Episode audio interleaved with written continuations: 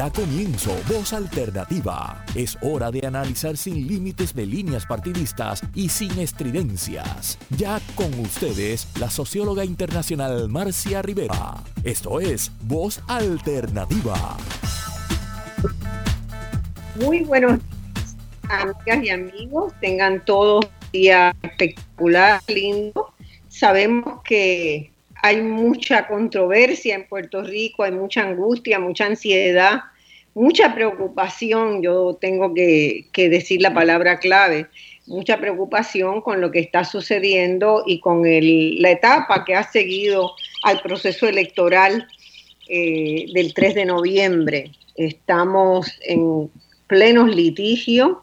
Eh, los comisionados electorales de partidos de oposición desde el Partido Popular y el Partido Victoria Ciudadana, Movimiento Victoria Ciudadana, argumentan que hay mucha evidencia de irregularidades muy serias, tan serias como personas que han votado doblemente, personas que han registros inflados que no deben estar la gente que, acudió a votar, eh, y una serie de irregularidades que se verán en los próximos días. Pero lo que no es aceptable, y yo quiero dejar esto bien claro, es que se vaya a un proceso electoral totalmente sesgado, controlado exclusivamente por un partido político, el Partido Nuevo Progresista, ¿verdad? Ya no cabe duda de que el presidente de la Comisión Estatal de Elecciones responde al partido, que designó a una persona que responde a ese partido para ser el director del escrutinio y que toda la estructura está dirigida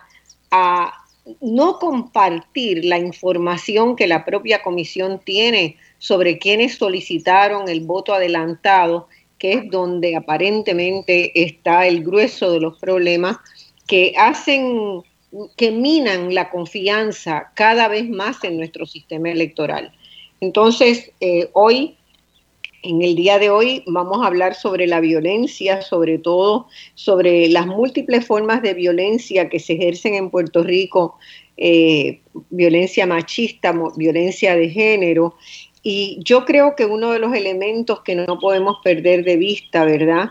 Es que hay procesos en marcha en nuestra sociedad que están generando y que van a generar más cada vez esos patrones de violencia si no atendemos con mucha fuerza, con mucha decisión colectiva, la instrumentación de programas de educación ciudadana, desde la escuela, desde el preescolar, a lo largo de toda la vida de educación con perspectiva de género. Tengo un, panel lleno en el día de hoy. Eh, tenemos dos invitadas este, que van a estar con nosotros comoderando este programa y este programa se hace en conmemoración del Día Internacional de la Eliminación de la Violencia contra la Mujer, que se va a celebrar este próximo 25 de noviembre, como todos los años desde hace muchos años.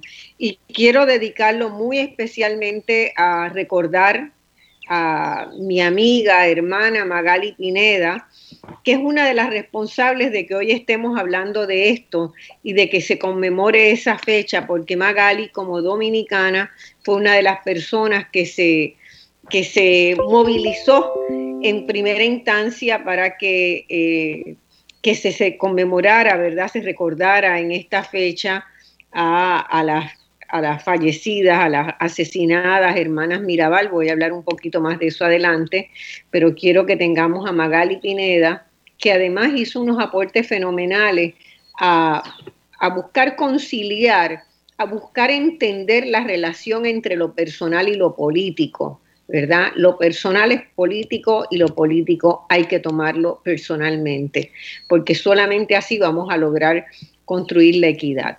El programa de hoy me, van me están acompañando Maribel Tamargo, que es del Centro Interdisciplinario de Investigación y Estudios del Género de la Universidad Interamericana, dirige ese espacio, y también este, la coalición 8 de marzo. Eh, también tenemos a Sara Benítez, que es del Movimiento Amplio de Mujeres, de la Fundación recién, este, ¿verdad? Recientemente construida y que celebramos muchísimo, codirectora de la Fundación de la Mujer y es catedrática jubilada de la UPR en Humacao. Bienvenida Sara y bienvenida Maribel. Van a estar con nosotros las dos horas del programa y van a estar, por supuesto, en el periodo de preguntas y respuestas que hoy vamos a dar la media hora final completita para las preguntas del público, así que vayan preparándose porque sabemos que hay muchas preguntas sobre estos temas. Luego vamos a tener, eh, en cada segmento de media hora, vamos a tener dos personas abordando algunos temas puntuales, entre ellos a la que ustedes siempre van a, reconocer, a, a Ruti Arroyo, eh, que ha sido una activista durante muchos, muchos años. Ya la voy a presentar. Creo que Ruti debes estar en, línea telefónica. No sé si, si, ya la tenemos en línea telefónica, Ruti. Buenos días, Ruti. ¿Estás en línea? Sí, buenos días. sí, sí, sí. Ruti es de la coalición 8 de marzo también y es una activista de, de muchos, muchos años en muchos y diversos espacios, ¿verdad? Sociales en Puerto Rico. Es un placer tenerte, Ruti, en el programa. Gracias. Bueno, y tenemos, tenemos también en línea telefónica, debemos tener a Yari Vale. Yari es ginecóloga y está en la campaña nacional, ¿verdad? En, en este tareas de coordinación de la campaña nacional por el aborto libre, seguro y accesible. Y con ella vamos a hablar de por qué es tan imprescindible que siga el activismo feminista, ¿verdad? En, esos temas de violencia que se ejerce desde la salud de las mujeres. Bueno, vamos a arrancar acá. Yo quiero, eh, antes de pasarle a Maribel y a Sara para un saludo y también para contextualizar la, discusión de hoy, eh, presentar brevemente eh, por qué me parece tan importante que pensemos las múltiples formas de violencia desde un marco teórico que parta de la diversidad, de la afirmación de la diversidad que hemos estado viendo en las últimas décadas, ¿verdad? Es una especie de ruptura, de quiebre del canon, de lo que debe ser, porque las sociedades se han ido construyendo sobre unas ideas de lo que es ser hombre, de lo que es ser mujer, ideas que no están relacionadas ni con la biología, ni con la ciencia, sino ideas que son prejuicios que se fueron formando a lo largo de muchos años, que felizmente, ¿verdad? Desde, desde las luchas feministas de, de décadas, pero particularmente de las luchas feministas de esto que se ha llamado la segunda ola del feminismo, hemos ido quebrando esas nociones de lo que debería ser del rol que alguien tiene que jugar como si viniera marcado con una seña al nacer que deben hacer unas personas y que deben hacer otras.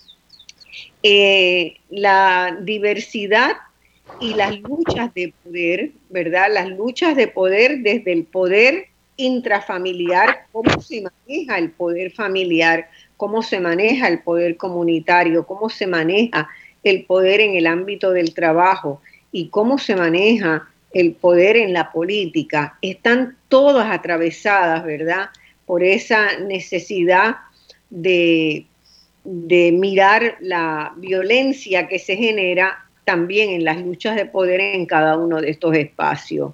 Y una de las cosas que yo creo que de, las, de los conceptos que a mí más me han ayudado a pensar esas relaciones, que no son cosas que se dan en abstracto, sino que están en esos marcos de relaciones entre distintos espacios, es la noción de la masculinidad tóxica que genera mucho estrés, genera estrés en la familia, genera estrés en las parejas, genera estrés en el ámbito de trabajo, en la cultura y en la política. Es una forma de ejercer la masculinidad que eh, en sí mismo eh, incorpora elementos de lucha de poder férreo y que hace que no se reconozca la equidad y la diversidad como valores sociales. Entonces nosotros estamos atravesados por relaciones dominadas por una, noción de masculinidad que resulta tóxica para toda la sociedad en todos los ámbitos. Y, y, yo creo que estamos en un momento de ruptura, en un momento de quiebres muy profundo donde eh, Puerto Rico está en ese umbral, podríamos decir, de quiebre de un viejo modelo de subordinación de las mujeres y de ruptura, de nacimiento, de entrada a un nuevo momento que es el momento de la equidad, de la equidad entre diversos. Es mucho más complejo y de relaciones que buscan ser cada vez más horizontales y equitativas.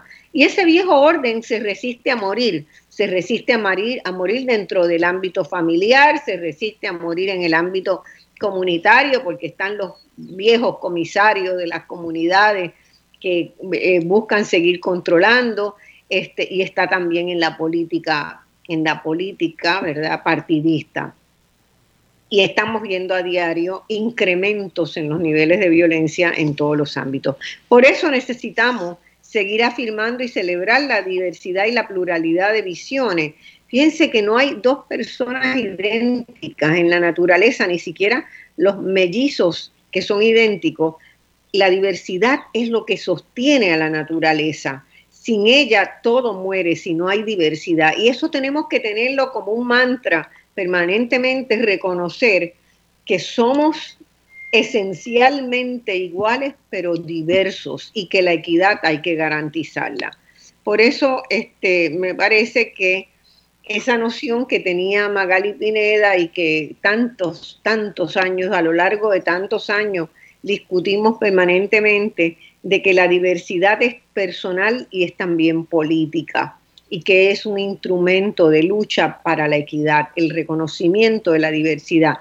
De, este programa hoy es un homenaje también a esa diversidad porque las voces que tenemos son sumamente diversas y todas aunadas como un coro muy bien sincronizado en contra de la violencia de género. Y este, eso es lo que se celebra el 25 de noviembre.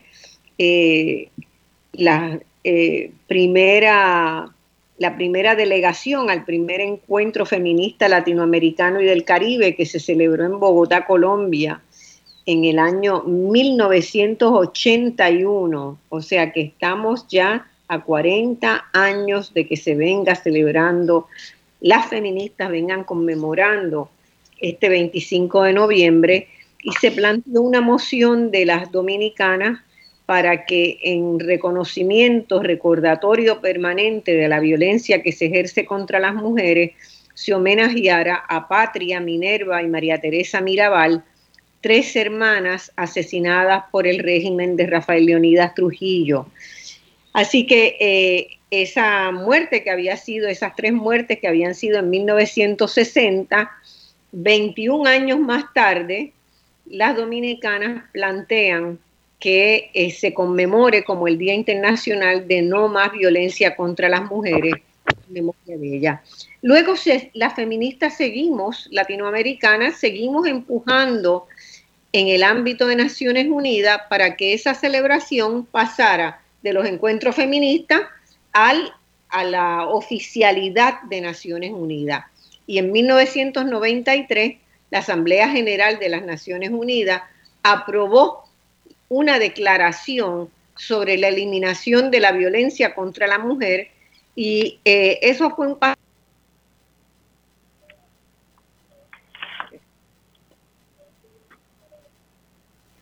el 25 de noviembre como el Día Internacional de la Eliminación de la Violencia contra la Mujer y se invitara a todos los gobiernos, a todas las organizaciones internacionales, y a las organizaciones no gubernamentales a organizar actividades dirigidas a sensibilizar a los públicos del mundo entero respecto a este problema de violencia contra las mujeres como una celebración internacional. Así que en esta semana, no es solo en Puerto Rico que estamos desplegando iniciativas en esa dirección, sino que el mundo entero lo está haciendo y vamos a tener que seguir haciéndolo porque la situación es crítica. Fíjense que en lo que va de 2020 ya ha habido 53 feminicidios en Puerto Rico, 45 directos y 8 indirectos y vamos a tener con nosotros en el próximo subsiguiente segmento eh, a la licenciada eh, Yanira Reyes, que va a estar hablando de lo que se hace en ese maravilloso observatorio eh, de género que se ha iniciado. Eh, y mientras hay 53 feminicidios, hay cuatro muertes de hombres por violencia de género. Y esto ha venido increciendo. Todos los años hay más y más y más. Además, hay 11 mujeres que continúan desaparecidas. De las 63 mujeres que estuvieron desaparecidas en algún momento del año. Y otros datos de los que vamos a estar hablando. Sara eh, y Maribel, las invito a que, vayamos a construir un contexto y pasamos con Ruti para que nos comente qué está haciendo la coalición el 8 de marzo sobre esta situación y que, quiénes componen la coalición. Pero Sara y, luego, eh, y luego Maribel, unos comentarios sobre el contexto general de esta fecha. Claro, gracias y bueno, buenos días a todas las personas que nos escuchan. Eh, quiero unirme a las palabras que tú hablas de Magali Pineda, también la conocí, una gran amiga, y lo que tú dices, ¿verdad? De ella, de esa relación que lo personal es político y lo político es personal, eh, fue muy importante, particularmente todo el trabajo que hizo ella para que se adiestraran, se motivaran, se prepararan muchísimas mujeres en República Dominicana para entrar a la política. Me acuerdo muy bien de todo ese proyecto de movilización y educación que ella tuvo en, República Dominicana y de la cual este, aprendimos muchísimo acá en Puerto Rico. Hemos tardado, pero bueno, estas elecciones han sido importantes dentro de todo lo que está pasando hay una alegría en el sentido de que eh, hemos podido, eh, ahora tenemos, vamos a tener tres mujeres feministas en eh, la legislatura, ¿verdad? Que han sido este, electas. está este, Ana Irma Rivera Lacén, también está Mariana Nogales y está María de Lourdes, ¿verdad? Este, del Partido Santiago. Santiago y la posibilidad de que también estamos todavía eh, ahí en la lucha para que también entre eh, Eva. Así que serían cuatro mujeres declaradas feministas que estarían eh, por primera vez en un grupo importante de mujeres que fueron respaldadas por el movimiento de mujeres en, en muchas instancias. Así que, como tú dijiste, el 25 de noviembre conmemoramos esa vida y esa combatividad de todas nuestras hermanas, nuestras compañeras, nuestros, eh, eh, las compañeras, en honor a esas hermanas Mirabal que le decían precisamente conocidas como las mariposas. Y en Puerto Rico, obviamente, eh, ante toda la situación de violencia, las feministas hacen un llamado al activismo, y más que al activismo, a la resistencia, a seguir firmes en nuestra denuncia y exigencia para la eliminación de todas las formas diversas, como tú acabas de decir, que se expresa y se manifiesta esa violencia hacia las mujeres, desde los feminicidios, transfeminicidios, las reformas económicas, laborales, la privatización de los servicios esenciales, la falta de, de acceso a servicios de salud, el hostigamiento sexual, obviamente las agresiones sexuales, la falta de vivienda adecuada para las mujeres jefas de familia y la discriminación en servicios de vivienda de salud y, de, eh, y laborales de las compañeras trans y las personas no binarias. Todas esas son demandas que están haciendo, que estamos haciendo las feministas. Y esa negligencia del Estado en manejar las emergencias también es parte de lo que se está eh, denunciando. El no reconocer eh, ni declarar el estado de emergencia ni implantar la perspectiva de género también ha sido parte de la respuesta terrible del gobierno y eh, del gobierno que está, del gobierno que sale y hasta ahora tampoco el gobernador entrante ha hecho un compromiso con eh, el estado de emergencia y la declaración de la perspectiva y la implantación, perdón, de la perspectiva de género. Así que nada, es un entramado múltiple, diverso de discriminación que hoy vamos a tener la oportunidad con este grupo de compañeras de eh, acercarnos a esa diversidad y a los reclamos de las feministas. Maribel. Bueno, eh, han dicho realmente todo un saludo a todos los que nos escuchan, las personas que nos escuchan. Eh, me uno a todo lo que han dicho. Eh, me parece que este año, eh, el 25 de noviembre, realmente cobra una importancia especial porque la violencia es algo, ¿verdad?, que estamos enfrentando todos los días, la violencia particular, ¿verdad?, personal contra mujeres y contra miembros, personas de la comunidad LGBT y, y, y es una violencia rampante, ¿verdad? Eh, que se da en ese nivel y que se da también de forma muy obvia en el nivel eh, estructural, ¿verdad? Con la privatización, con la falta de reconocimiento de todas las denuncias y demandas que, eh, que, hace, que, han estado haciendo estos grupos. Uh, una cosa que quería mencionar cuando te oí hablar es que sobre el origen de, este día, ¿verdad? Es que aquí en Puerto Rico eh, creo que se adelantaron y ya en el 87 se hizo, se declaró una ley, ¿verdad? Eh, para conmemorar este día, adelantándonos un poco a la oficialidad de, las, de las otras instancias. Yo creo que los movimientos en general eh, feministas en este momento eh, y, la, actividad que llevan a cabo se caracteriza precisamente por lo que tú mencionabas como una necesidad y es el reconocimiento de la diversidad. Ah, eh, eh, los espacios son muy variados y se reconocen todas las intersecciones, ¿verdad? Ya no se puede hablar de, de, un feminismo, sino de muchos feminismos y feminismos que reconocen eh, pues la raza, que reconocen las comunidades, la, diversidad en cuanto a, ¿verdad?, orientación eh, sexual, identidad de género. Es un feminismo eh, diverso ah, y rico que yo creo que va a ser muy obvio durante la semana que viene, ¿verdad? Durante las actividades que se lleven a cabo. Mira, te pido, Maribel, que este, tú dialogues con Ruti, ¿verdad? Este segmento y con Ruti y con, y con Yari sobre el trabajo que se está haciendo, ¿verdad? Eh, desde la coalición, quienes componen la coalición, los temas de la jornada, que conduzcas tú este, el resto de este segmento. Eh, o sea que yo tengo forma de comunicarme con ellos.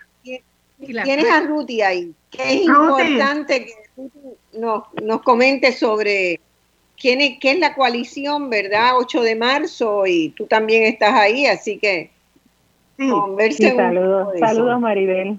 estoy Hola Ruti, pues te doy la palabra para que nos hables un poco de la coalición. Sí, claro.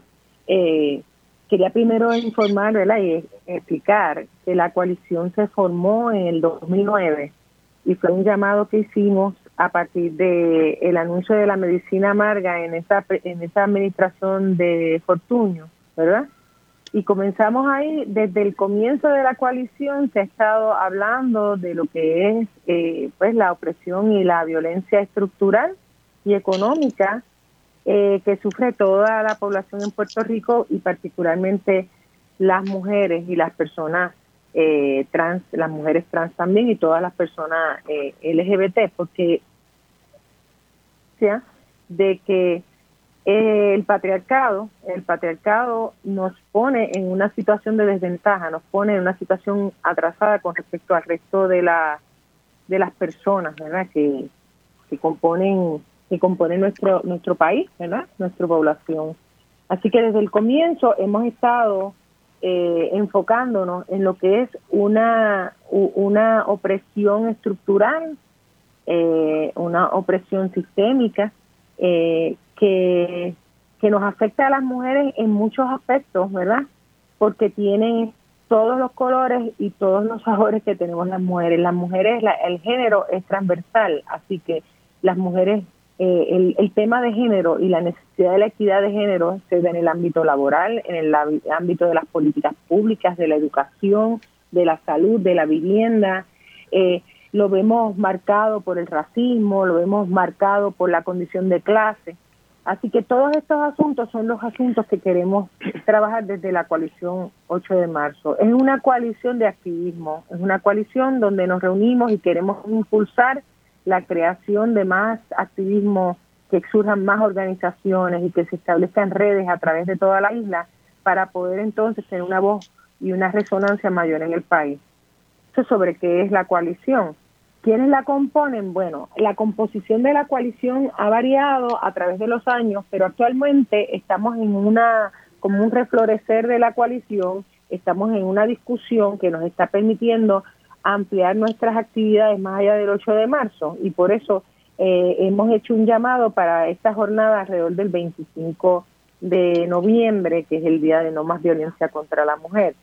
Y actualmente eh, hay organizaciones como la, Coordinadora Paz para la Mujer, la Sombrilla Queer, eh, la Campaña Nacional por el Aborto Libre en Puerto Rico, libre, seguro y accesible, eh, el Colectivo Interreligioso de Mujeres de Puerto Rico, la Organización Democracia Socialista y el Centro de Investigación Interdisciplinario de Investigación y Estudios de Género, al que ¿verdad? diriges tú, Maribel, de la Interamericana y el Colegio de Profesionales del Trabajo Social son algunas de las organizaciones que participan activamente de la coalición y están participando de la elaboración de esta jornada. Pero la jornada se abrió y hubo reuniones amplias y se adhieren a la jornada organizaciones aliadas a la coalición como Alianza eh, Rebeldía, como el Frente Socialista, el Movimiento Socialista de las Trabajadoras y los Trabajadores, la campaña global de 16 días de activismo y la organización La Pólvora.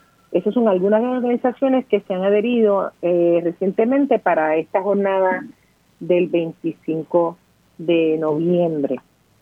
Eh, eh, esa jornada, ¿qué incluye? ¿Qué actividades incluye? Tenemos, ah, ya, ya, que irnos a una pausa, pero rapidito, si me puedes decir, Ruti, ¿qué, qué, ¿cuáles son las actividades sobresalientes? Sé que hay varias. Sí, las la actividades sobresalientes del 25, del 25 de noviembre, son una actividad que va a correr desde las 12 del mediodía hasta las 2 de la tarde en la, la cena feminista que tenemos en Santurce, cerca de, en la, cerca de la, la plaza de Santurce, ¿verdad? En la plaza de mercado. En esa actividad lo que estamos pidiendo a las personas que lleven lo que, lo que puedan dejar y puedan recoger las cosas que necesiten, porque el enfoque de esa actividad es eh, de las alacenas feministas que se están multiplicando en la isla, ¿verdad? Ya tenemos una en Mayagüez que se replicó y otra en Luquillo. Lo que queremos es, pero esta va a ser la de la de Santurce. Lo que queremos es impulsar la, el cuidado colectivo, que las comunidades se han tenido que activar, hacer visible el hambre y la pobreza que nos sume tanto las crisis económicas como las crisis ambientales y lo que tenemos ahora en la pandemia. Se construyó esta, la primera alacena fue la de Santurce y se hizo ahora en, en el marco, en el marco de la pandemia. Idea que fue original de la colectividad feminista, pero que no se pudo impulsar en el 2017 y entonces la acogimos y la, la impulsamos nosotros. Y la actividad frente, una concentración frente al Departamento del Trabajo a las 4 de la tarde o sea, tiene unos temas de 12, muy amplios. De 12 del mediodía a las 14 estarán en la alacena feminista. Eh, pidiendo a las personas que lleguen con materiales y asuntos ¿verdad? para traer y entonces si después de la pausa me permite pues te explico pues cuáles son los temas de la y aquí se hace una especie de, de, mercado de trueque ¿cómo? la gente no en la alacena ¿qué se va a hacer? la gente ¿Qué cosas es lo que tú están pidiendo que traigan, que lleven? La idea de la alacena, la, la, idea de la alacena es poner allí, es un espacio donde tenemos allí unos espacios donde las personas colocan cosas para el cuidado colectivo, para que otras personas que tengan esa necesidad puedan acceder a estas cosas. Desde alimentos enlatados, eh, eh, materiales de eh, artículos de higiene, todo tipo de, de cosas que se llevan para para que son necesarias de consumo. No estamos pidiendo ni libros ni ropa, lo que estamos hablando son de cosas de consumo como materias de higiene, material de higiene, jabón, toalla sanitaria, este, eh, ese tipo de cosas, alimentos. Y la idea siempre ha sido pues visibilizar la necesidad. De ahí se, se ha visto un movimiento bien grande de personas que van a buscar ayuda, personas sin hogar, eh, personas que residentes cercanos de esa zona que están en necesidad, pues recogen. Y invitamos a la gente a llevar también lo que pueden, lo que pueden eh, aportar para la comunidad por el cuidado colectivo que queremos impulsar ante el abandono del Estado, ¿verdad? En atender eh, estas necesidades. Mira, gracias Ruti. Eh, que salga todo muy bien. vamos a, este, vamos ahora a pasar a una pausa, pero le estoy pidiendo que se quede con nosotros la compañera eh, Vale, que está, que, está contigo, Yari Vale, sé que, tienen que iniciar ir, el sé que tienen que ir a pausa, pero es importante la, la, actividad de las 4 de la tarde. En la actividad de las 4 de la tarde que se coalicionan realmente todas estas organizaciones que mencioné y pues es una una actividad. Una concentración allí. Sí, vamos a seguir hablando de eso. Y Maribel puede explicar. Este, sí, te agradezco mucho. Vamos a la pausa, que ya estamos pasados de tiempo. Bueno, mis amigos, estamos de vuelta en el programa de Radio Isla hoy que estamos haciendo en conmemoración de la celebración del Día de No Más eh, Violencia de Género contra las Mujeres. Eh, tenemos en línea telefónica a Yari Vale, vamos a tener a Yanira Reyes también y a Shariana Ferrer. Yanira es socióloga y abogada, profesora de Derecho de la Inter, ha estado con nosotros en otros programas eh, de voz alternativa donde hemos estado discutiendo cuestiones de derechos humanos y civiles. Eh, así que quiero que empecemos con Yari, que está ahí desde hace un ratito. Y, y Yari es ginecóloga y se ha lanzado a un activismo muy fuerte, ¿verdad? En esta campaña nacional por el aborto libre, seguro y accesible. Y ustedes saben que ha habido muchas amenazas contra la ley que establece el aborto, ¿verdad? Como, como un derecho de las mujeres. Yari, buenos días. Buenos eh, días. Quiero que quiero que Sara también se haga cargo de manejar la, la conversación en este segmento. Sara. Hola Yari, ¿cómo estás? Hola Sara, ¿cómo estás? Buenos muy bien, bien. Oye, eh, eh, pues sabes que en la radio tenemos poco tiempo, pero queremos empezar rápidamente.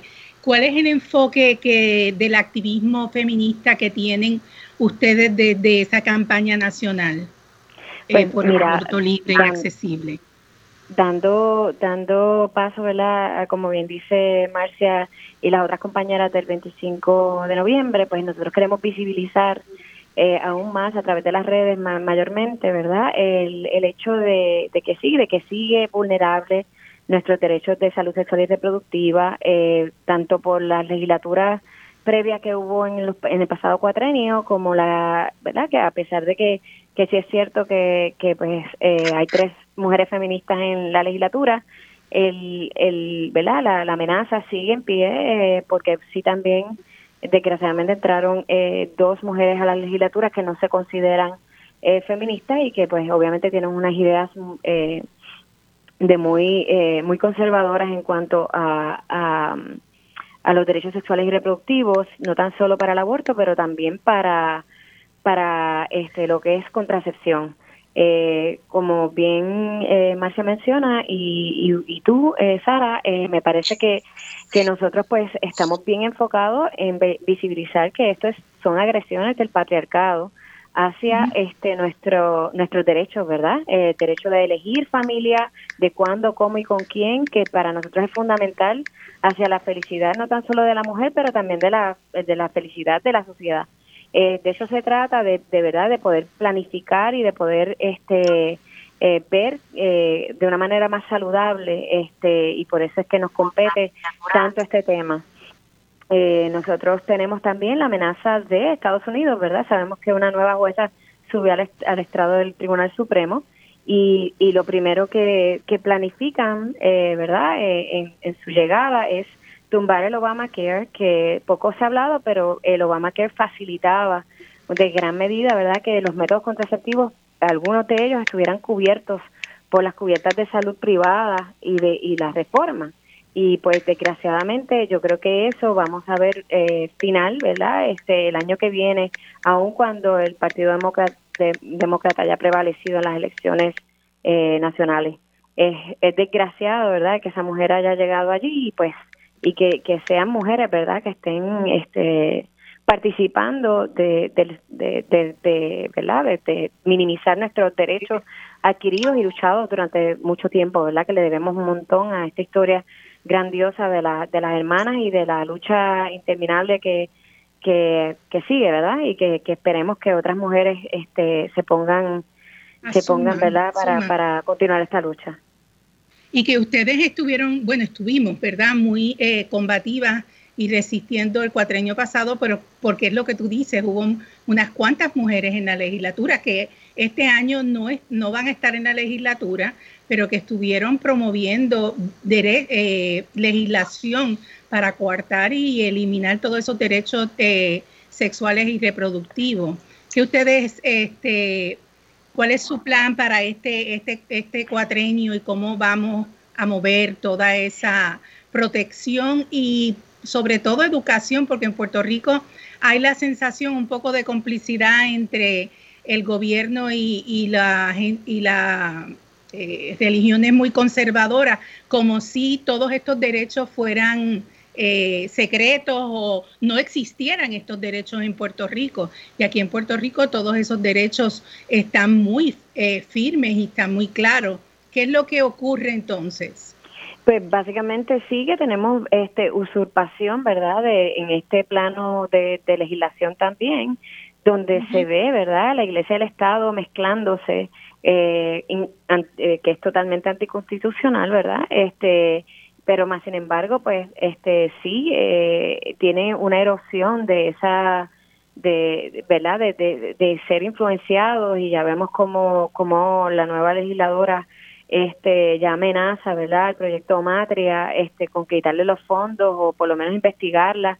Eso salió la semana pasada muy lamentable porque pues el proyecto Matria ha sido uno también de de, ¿verdad? mucha lucha eh, para, para eliminar o ser de las voces más vocales también en cuanto a, a, la violencia de género. Y me parece a mí que es muy lamentable que ella misma pues eh, trata de erosionar el eh, amenazando los fondos de esta entidad. Y lo mismo pues obviamente yo estoy segura de que ella misma va a a también replantear otro otro temamos que la, esa ley no esté muerta y vuelva otra vez a resurgir con otro número otro proyecto. Y así que pues tendremos mucho más cabildeo mucho más educación ya dentro de la legislatura y el senado pero también dentro de, eh, a la comunidad en general para que se unan a nuestros esfuerzos y ve, y, que vean verdad que esta campaña de, de limitar o por lo menos o, o ilegalizar lo que es el aborto y, la salud, y salud, sexual y reproductiva nos compete a todos, este no tan solo a las mujeres, sino a todos en la sociedad. Y es súper importante, ¿verdad?, que, la, que, que todos los grupos minoritarios que nos afectamos directamente con, con, estas medidas, pues pues también se unan, ¿verdad?, a la lucha. Y así lo hemos visto, hemos visto que, que hemos tenido gran acogida por los grupos LGBTQ, porque pues obviamente sí también demandamos parte, o sea, son sus derechos también que están siendo, eh, ¿verdad?, erosionados eh, con estas medidas. Eh, me parece muy importante porque sobre todo con la precariedad de los servicios de salud para, para los sectores más pobres y siendo las mujeres, ¿verdad? Una proporción tan alta de esos sectores de pobreza, eh, el acceso a, las cosas fundamentales de salud sexual y de salud reproductiva, pues sencillamente no están y lo que hay no, puede perderse. Entonces, esa es una lucha. yo me alegra muchísimo saber que estás ahí, que están dando, echando el resto, ¿verdad? Porque es una de las luchas más importantes que tenemos. Eh, no sé si, si Maribel quiera comentar algo más. Maribel o preguntarle a... no, me parece definitivamente que, es un área eh, extremadamente importante eh, y difícil, ¿verdad? Difícil sobre todo por esta falta de separación de iglesia y Estado en nuestro, en nuestro país, por mucho que se promulgue, no. Y, Aunque esté en la Constitución, se viola todos los días todos los días y, este es como una muralla que se nos pone enfrente y que es tan difícil de, vencer. Y es un grupo de trabajo heroico el que y una tarea heroica la que llevan y, todas todas todas las, las, mujeres y todas las personas tenemos que, que respaldar esa tarea una, estrategia muy que, que, salió a la luz pública, ¿verdad? El cuatrenio pasado era esa estrategia que tenían las legisladoras en Puerto Rico de poder aprobar una legislación local de manera tal que quedara plasmado esa, esa legislación frente a lo que puede ocurrir y que parece que va a ocurrir en los próximos años eh, con eh, el gobierno federal y el tribunal. Así que es importantísimo el trabajo que están haciendo de manera tal que eh, podamos mantener esa resistencia de que no se apruebe un, algo tan terrible en, Puerto Rico. Bueno, yo creo que tenemos que entrar con Yanira porque el tiempo nos traiciona y tenemos. Gracias, un millón. Este, Yanira, ¿estás por ahí? Buenos días. Hola, Yanira, encantada en tenerte en, Voz Alternativa. Mira, yo he estado, me ha sido muy útil el trabajo que están haciendo en el Observatorio de Equidad de Género este, y los datos que están subiendo al portal de Facebook. Eh, justamente anteayer, ante, antenoche, estuve mirando el informe actualizado que han hecho y estoy realmente sacudida la realidad siempre es más fuerte de lo que nos imaginamos que es, ¿verdad? Y cuando se pueden, se puede generar datos veraces para confirmarla, pues tenemos, no sé cómo hay gente que se pueda oponer a las luchas feministas, francamente. Este, no tengo capacidad de entender cómo hay alguien que tiene razón, uso de razón, que pueda estar en contra de lo de la variedad de actividades y de iniciativas que el feminismo en Puerto Rico está asumiendo hoy, el feminismo latinoamericano en general. Yo quería hacerte una pregunta muy concreta, por si, si conoces, si sabes, Yanira. ¿Estos datos se están compartiendo con la CEPAL para incluirlos en el Observatorio Latinoamericano y Caribeño? Porque sé que la CEPAL había estado haciendo esfuerzos para hacerlo eh, pero no sé si se, si se ha logrado esa, esa vinculación. Sí, gracias. Buenos días. Primero que todo, quería hablar un poquito del observatorio, porque el observatorio es un esfuerzo de varias organizaciones feministas, incluyendo Intermujeres, que es la que yo estoy participando más activamente, Coordinadora Paz para la Mujer, Taller Salud, Proyecto Matria, la OPMT, que es la Organización Puertorriqueña de la Mujer Trabajadora, todas y kilómetro cero.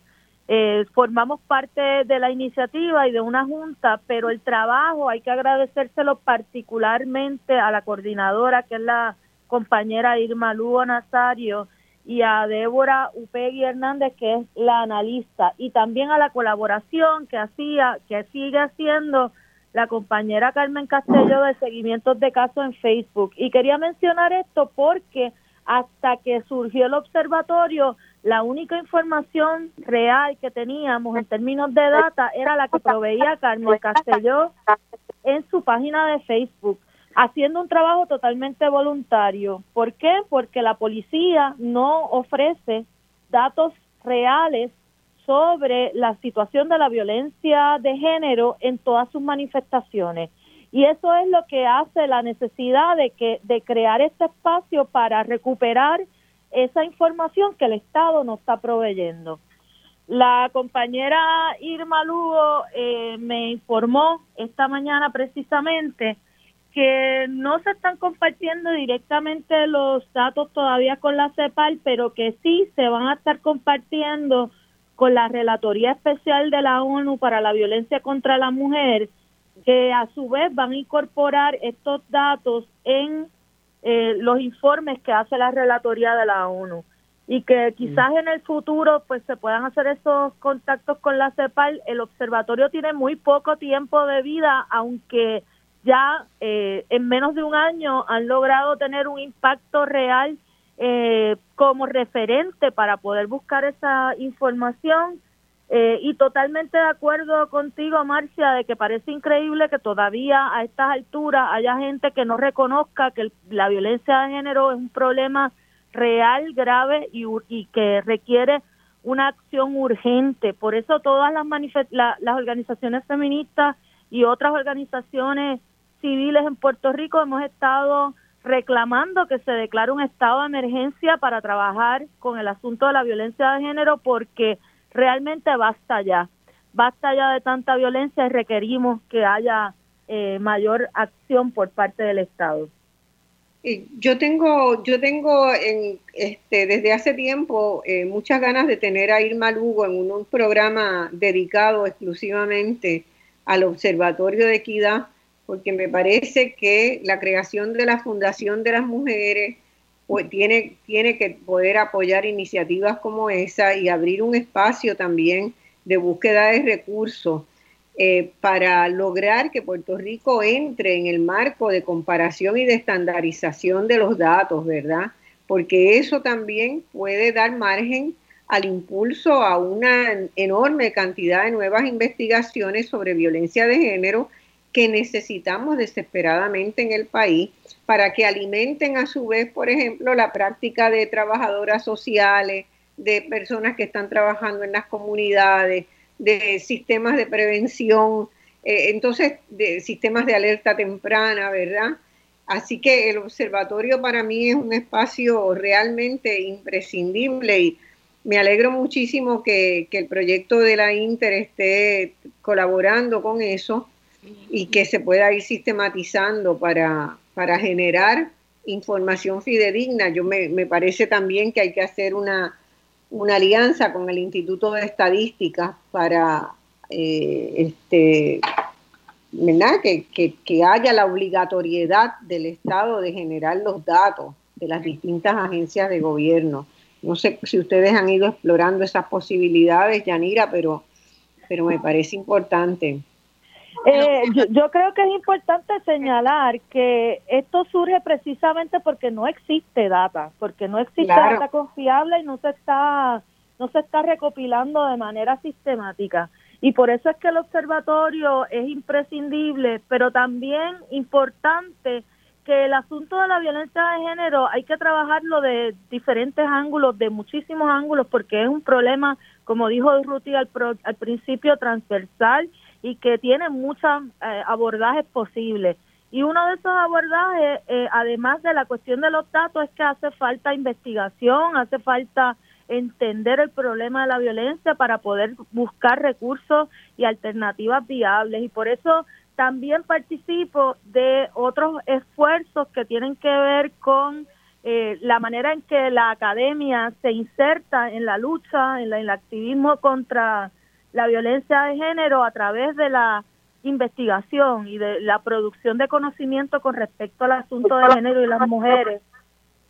Y en eso eh, quiero señalar, quiero mencionar a la Red Feminista de Investigación y Educación en Género, de la cual soy coordinadora junto a la compañera Irma Lugo Jenis Vázquez, eh, que reúne académicas de diferentes universidades en Puerto Rico, universidades públicas y privadas, eh, y a compañeras que hacen eh, trabajo de educación eh, activista para fomentar el desarrollo de investigaciones y trabajos en colaboración sobre el tema de género. Y eso es importante, que, que continuemos trabajando desde, desde la investigación y de la producción de conocimiento sobre estos temas. Sin duda, sin duda. Y es una pena porque Puerto Rico perdió muchísimo tiempo con los cambios de gobierno porque eh, tenemos que recordar que temprano en los 80 ya se había propuesto, ¿verdad?, una, una mirada transversal en todos los currículos de la Universidad de Puerto Rico, en todos sus recintos, y que ese proyecto al que se le dedicó, se le dedicaron dos años de investigación, pues quedó, pues quedó el germen ahí, ¿verdad? Pero, pero que temprano empezamos este, algunas a plantear esa necesidad que todavía sigue siendo hoy este, una necesidad casi 40 años después, eh, cuando tuvimos la oportunidad de haberlo empezado desde a principio, los cambios de gobierno, la toma de la Universidad de Puerto Rico por, las luchas político-partidistas, pues este, liquidaron todos esos esfuerzos. Por eso yo digo que que la violencia, ¿verdad? La violencia tiene muchas manifestaciones porque haber paralizado ese proceso en la universidad fue un acto de violencia contra, oh, definitivamente. Definitivamente, y esfuerzos históricos como fue Ceres en Río Piedra, Pro Mujer en Calle y otros esfuerzos. Hubo un momento una maestría en la Interamericana de Recinto Metro y esas cosas han sido socavadas. Pro Mujer todavía existe, pero cada vez es más difícil poder continuar eh, con esos proyectos porque no somos prioridad para el gobierno de turno y para los gobiernos de turno que hemos tenido hasta ahora. Las mujeres y los asuntos de las mujeres no son prioridad y por eso es, que, es importante. Yo creo que va más allá de eso, es que son una amenaza. Exacto. A las estructuras de poder que son machistas, vamos a decirlo con todas las letras claras. Las estructuras de poder político en Puerto Rico son machistas y responden al paradigma patriarcal.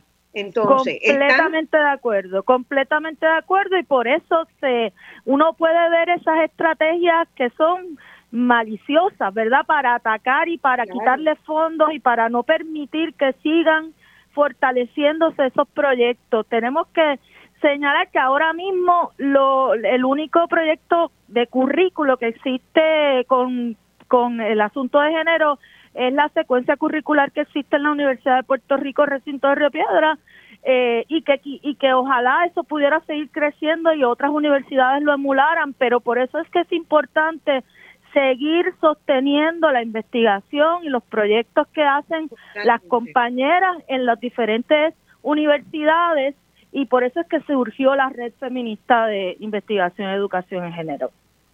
Muy bien, muy bien. Este, me parece extraordinario. ¿Algún comentario a este Maribel? Eh, yo participo, yo, pienso que es fundamental eh, ese vínculo entre las académicas y el activismo y, ver eh, la producción de conocimiento desde esos espacios como activismo y reconocer que hay personas eh, más enfocadas en el activismo que a su vez producen un conocimiento fundamental para las académicas, ese diálogo entre esos dos espacios. Yanira y yo lo hemos conversado. Eh, pero es que estamos tan atrasados en algunas cosas porque nosotros hablamos de la violencia de género y, los feminicidios y ese concepto todavía no se entiende eh, eh, ampliamente cuando uno lee los comentarios cuando matan a alguna mujer y entonces uno ve en el vocero o eso, los comentarios. Ah, pero es que hay muchos hombres que mueren, mueren muchísimos más hombres esa idea de que se mata a una persona por ser mujer o por ser hombre o por ser eh, otra orientación sexual o matar a una persona por ser negra, es, eh, eso es fundamental que de alguna manera lo, lo, lo, discutiéramos en unos espacios donde hubiera amplia, amplio público para que se entienda. No estamos hablando, obviamente, de más hombres eh, en nuestra sociedad, pero es que están matando a mujeres por ser mujeres. Eh, y eso es una cosa, eso es inaceptable, igual que matar a una persona por ser negra, es inaceptable. El, delito es haber nacido mujer. Exactamente, el delito es ser. Ese es el delito, como el delito de la persona trans, el delito de, la lesbiana, del hombre homosexual, que la matan por eso una cosa eh, eh, inaceptable, inaceptable, pero no se, no se entiende, no se entiende por mucha, mucha gente todavía. Cuando tú echas mano de la perspectiva de género, te das cuenta, ¿verdad?, de cómo el establishment de la sociedad ha ido marcando unas diferenciaciones que no tienen ninguna base sustantiva ni en la biología, ni en la ciencia, ni en nada. Así que, bueno, ya del control me avisan que tenemos que ir a una pausa. Shariana, te quedas con nosotros un ratitito, ¿verdad? Para entrar contigo Y, que nos expliques qué es esto de la escuela feminista radical, que me parece interesantísimo. Seguro. Mientras más años acumulo, más radical me pongo, lo, reitero. Eh, vamos a la pausa y volvemos entonces con Shariana Ferrer de la colectiva feminista y las actividades para el 25 de noviembre y eso que tienen ahí cocinando, que es la Escuela Feminista Radical. Vamos a ver de qué se trata. Bueno, amigos y amigas, aquí estamos discutiendo hoy desde la fuerza que nos da la diversidad, eh, todas las implicaciones que tienen la lucha de poder, la lucha por la equidad, la lucha por un mundo más justo y mejor, más diverso, donde quepamos todos, eh, la lucha por las luchas, ¿verdad? De, de quienes tienen tan poco porque el Estado, la burocracia, las visiones de mundo han mantenido siempre oprimidas a un sector demasiado importante de nuestras sociedades. Estamos haciendo un programa en conmemoración del 25 de noviembre eh, que se están organizando un conjunto de actividades y hemos tenido diversas voces contando qué contribuyen y cómo contribuyen y cómo podemos apoyar esa lucha general de la sociedad por un mundo más equitativo y porque cese la violencia contra las mujeres. Teníamos en línea telefónica a Shariana Ferrer y me gustaría conversar con ella. Ella es de la colectiva feminista, Shariana también lleva muchos años en distintas, en las diversas organizaciones y diversas luchas dentro del feminismo. Y ahora me llama la atención la, una propuesta de proyecto de escuela feminista radical y el quilombo feminista. Y quiero preguntarle a Shariana sobre eso. ¿Cuándo y dónde va a ser el quilombo feminista? Pues muy buenas, muy buenas tardes, Marcia, eh, Sara y Maribel. Eh, un placer estar aquí con ustedes, compañeras de tantas luchas, ciertamente. Eh, pues mira, nosotras en la colectiva hemos eh, nuestra organización eh, se funda en el 2014, así que llevamos ya seis años dando candela por ahí. Y es en el 2017 que nuestra organización llegó a un punto de maduración bastante acelerado por muchos de, los ataques que estábamos recibiendo como parte de, activistas, eh, resistiendo una Junta de Control Fiscal, resistiendo políticas de austeridad, resistiendo eh, todo un proyecto neoliberal, eh, patriarcal que nos quería, ¿verdad?, restar derechos y seguir empobreciendo y precarizando nuestras condiciones de vida. Así que en el 2017, eh, digamos que la, nuestra organización fue un poco arrinconada, como el resto del país, a, resistir de unas maneras mucho más visibles, mucho más militantes y a marcar eh, desde la calle la construcción de un poder popular y colectivo, como tanto hemos insistido desde nuestra organización.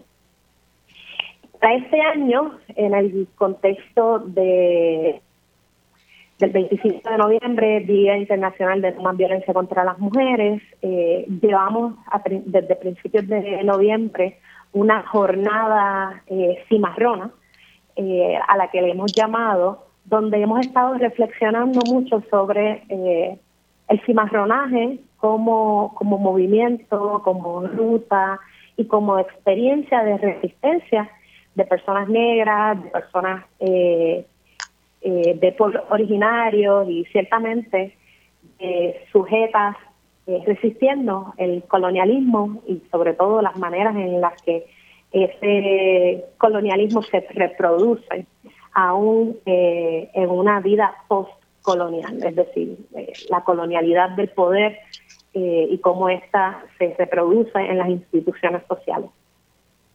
Y pues parte de esta jornada hemos decidido para este 25 de noviembre hacer un quilombo feminista y cuando hablamos de quilombo pues nos estamos refiriendo a una concentración política, eh, a un espacio de apoyo mutuo, de solidaridad y cuidado colectivo y hemos decidido montar este quilombo en la placita Barcelona en Barrio Obrero. Y reconociendo este espacio, eh, un espacio en el cual a principios de la pandemia la colectiva tuvo una eh, una actividad de apoyo junto con comedores sociales, donde repartimos compras solidarias a familias de barrio, en Barrio Obrero, también estuvimos eh, repartiendo almuerzos calientes y un poco eh, utilizando el espacio también y la convocatoria para problematizar las maneras en las que eh, la falta de, de acción gubernamental estaba empeorando y pues hasta ahora hemos visto que sigue empeorando eh, nuestras condiciones de vida y en un pésimo manejo en la crisis saludista eh, en relación a la pandemia que está ocurriendo. Y en aquel entonces estábamos impulsando la discusión de cómo se debía hacer esa reapertura, eh, cuáles eran los mínimos que necesitamos eh, como país para poder garantizar la seguridad eh, de la población en cuanto a las pruebas rápidas, moratorias en los pagos de, de renta y de hipoteca, cómo podemos generar, ¿verdad?, una mirada de cuidado colectivo eh, para resistir este embate y, obviamente la, negligencia gubernamental. Así que regresamos en el quilombo, eh, Barrio Obrero, cuna de, de, clase obrera, cuna de situaciones aquí en, Puerto Rico, particularmente en el área metropolitana, y también Barrio Obrero como un espacio muy visible de la, de la comunidad dominicana aquí en Puerto Rico, es en la placita Barceló, donde se encuentra un mosaico de las hermanas Mirabal, de Minerva Patria y María Teresa. Así que vemos, vemos este espacio como, como uno eh, de resistencia, como uno de comunidad, eh, y queremos un poco hacer ese quilombo eh, que, como mencioné, es una concentración política, habrá intervenciones artísticas, habrá eh, apoyo mutuo, habrá mucha solidaridad y cuidado colectivo, pero sobre todo mucha resistencia eh, para reagrupar las fuerzas eh, en el país y poder seguir construyendo otra vida como tanto hemos insistido desde la colectiva. ¿Y a qué hora va a ser eso? Va a ser el 25 de noviembre a partir de las 3 de la tarde, de 3 a 7 en la placita Barcelona Barrio Obrero nosotras estamos organizándonos eh, para crear de ese espacio uno donde se respete eh, y se valore mucho el cuidado colectivo, así que vamos a estar eh, tomando las medidas necesarias para mantener de ese espacio uno seguro. También durante la tarde de hoy vamos a estar con un grupo de colaboradores de la colectiva eh, repartiendo boletines en Barrio Obrero para convocar a, la comunidad que también ha estado muy presente en, varias de nuestras actividades y ensayos que hemos estado haciendo durante las pasadas semanas allí en Barrio Obrero. Así que este, eh, este 25 de noviembre la colectiva eh, reafirma la resistencia política y en este caso, este año lo estamos haciendo desde un enfoque eh, comunitario también.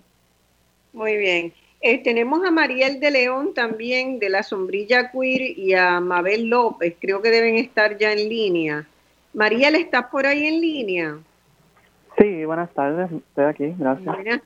Buenas, tardes. Mira, eh, me gustaría para, para ir tocando, ¿verdad?, las diversas actividades que hay a, lo largo de, estos días. Eh, si nos pudieras decir que, cuáles son las actividades en que estás involucrándose. Eh, bueno, este, la sombrilla queer. Eh, la sombrilla queer eh, empezamos involucrándonos con la coalición de 8 de marzo desde el 2019 con la lo que, la manifestación que el Media de Oro y pues hemos colaborado en prácticamente todos sus eventos que han tenido. En la más reciente estuvimos este viernes en el Capitolio eh, de la Sombría Queer, de la coalición y de varios otros grupos de la comunidad LGBTIQAP+, como Polvora Queer, Círculo Violeta, en, haciendo un grito colectivo en el Capitolio, eh, pidiendo justicia por los transfemicidios eh, que han habido este año. E incluso pues estaremos con, con la coalición en el Punto Solidario que se va a dar en la, cena feminista este 25 de noviembre que, que Ruth y Maribel ya mencionaron y en la concentración en el Departamento del Trabajo más tarde ese día. Eh, bueno, eh, una preguntita y no sé si este también entren ustedes, Maribel y, y Sara, eh, interrumpan y entren. Eh, la, ustedes están trabajando también, la sombrilla queer está dentro de las actividades que está haciendo la coalición del 8 de marzo, ¿verdad? Sí, estamos eh, sí, ¿Tienen algunas adicionales que no están ahí o todas están dentro del marco de la coalición? Eh, de las que mencioné del, del grito colectivo, entiendo que pólvora eh, colectiva es parte de la coalición también. Y eh, estamos en la parte de la coalición, también vamos a estar de los otros grupos que mencionó, eh, Alianza Rebeldía, el Grupo de Aborto Libre, Seguro Accesible, eh, Frente Socialista, la MCT. Lo que, lo que ocurre obviamente es que alrededor del 20... otros grupos que mencionó... Sí, que, que estaba eh, diciendo, Mariel, que que obviamente hay muchas actividades durante, porque esto siempre se ha constituido como una jornada, ¿verdad? Alrededor del 25 de noviembre y más tarde vamos a tener a Mabel que también nos va a hablar del 16 días de activismo, o sea, que hay un proyecto de jornada y ustedes tuvieron una específicamente el viernes de recordación, ¿verdad? Frente al Capitolio. Sí. Exactamente, esa, esa se, se, se, incorporó a la jornada, ¿verdad? Claro, desde la coalición, porque eh, la sombrilla queer es, es, es, un grupo activo dentro de la coalición, así que eh, la coalición pues acogió esa, esa actividad, ¿verdad? Como, como parte. No es, claro, la actividad de la coalición, es la actividad de la sombrilla queer, pero en en diálogo con, la coalición, ¿verdad? Ah, Exacto. Eh, y eh, la sombrilla queer eh, está participando activamente de las actividades del 25 de noviembre, específicamente ese día. Mariel y su grupo han sido muy activas en la, en la alacena, ¿verdad? este proyecto que hemos tratado de impulsar desde, desde la coalición, ah, que como Ruti dijo, fue un proyecto ah, que originalmente se pensó en la colectiva, eh, no, no lo cuajaron, pero eh, ustedes acaban de oír a Chariana, obviamente es parte de su proyecto también, este, esta idea de, de, de, cuidarnos, ¿verdad? Esta idea de cuidado colectivo, ¿verdad? Eh, cuando habló Chari ahora mismo de, toda la eh, de todo el trabajo que están llevando a cabo en Santurce. Y me gustaría que Mariela nos pudiera hablar un poco de, brevemente, ¿verdad? Eh, porque todavía tenemos a Mabel, pero de el efecto, ¿verdad?, de la pandemia y la negligencia en la atención de la pandemia del gobierno entre la comunidad trans.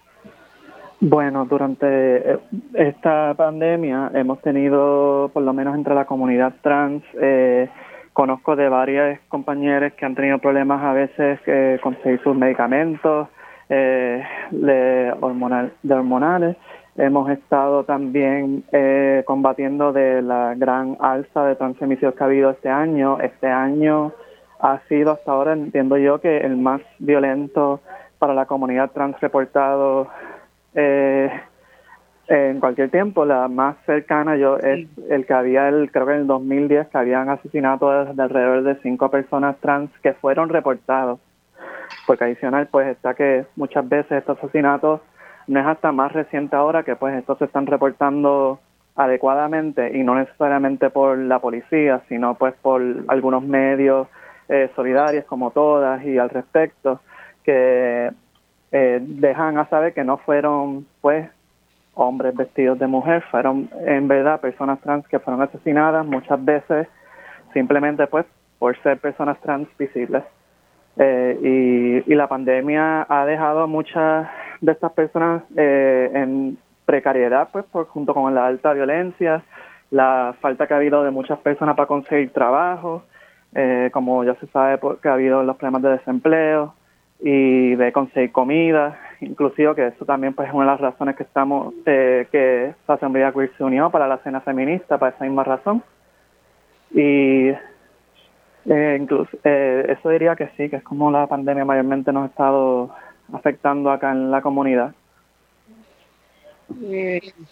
Muy bien, este Mariel, de verdad que agradecemos mucho, Esa, esas luchas son durísimas, eh, riesgosas, hay una especie de ensañamiento social, ¿verdad?, contra la población trans y los, de, los crímenes que hemos visto en los últimos meses han sido terribles.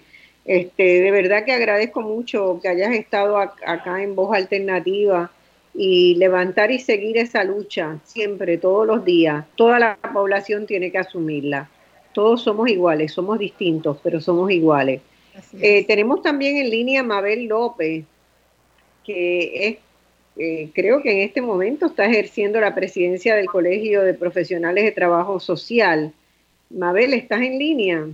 Sí, sí, cómo no. Saludos a todos, a las personas que nos han escuchado y nos han visto a través de las redes y más que nada a ustedes y gracias. Un placer. Un abrazo a Sara, Maribel y, a ti, Marcia. Y a las compañeras que hablaron previamente. Encantada en que estés con nosotros y sabes que, le tengo mucha estima y, admiración al, al Colegio de Trabajo, de Trabajo Social, ¿verdad? Así que, y me llama la atención que ustedes están tomando estos temas muy en serio, con jornadas largas de activismo, con, este, actividades eh, dirigidas hacia el 25 de noviembre. Cuéntanos un poco de qué están haciendo.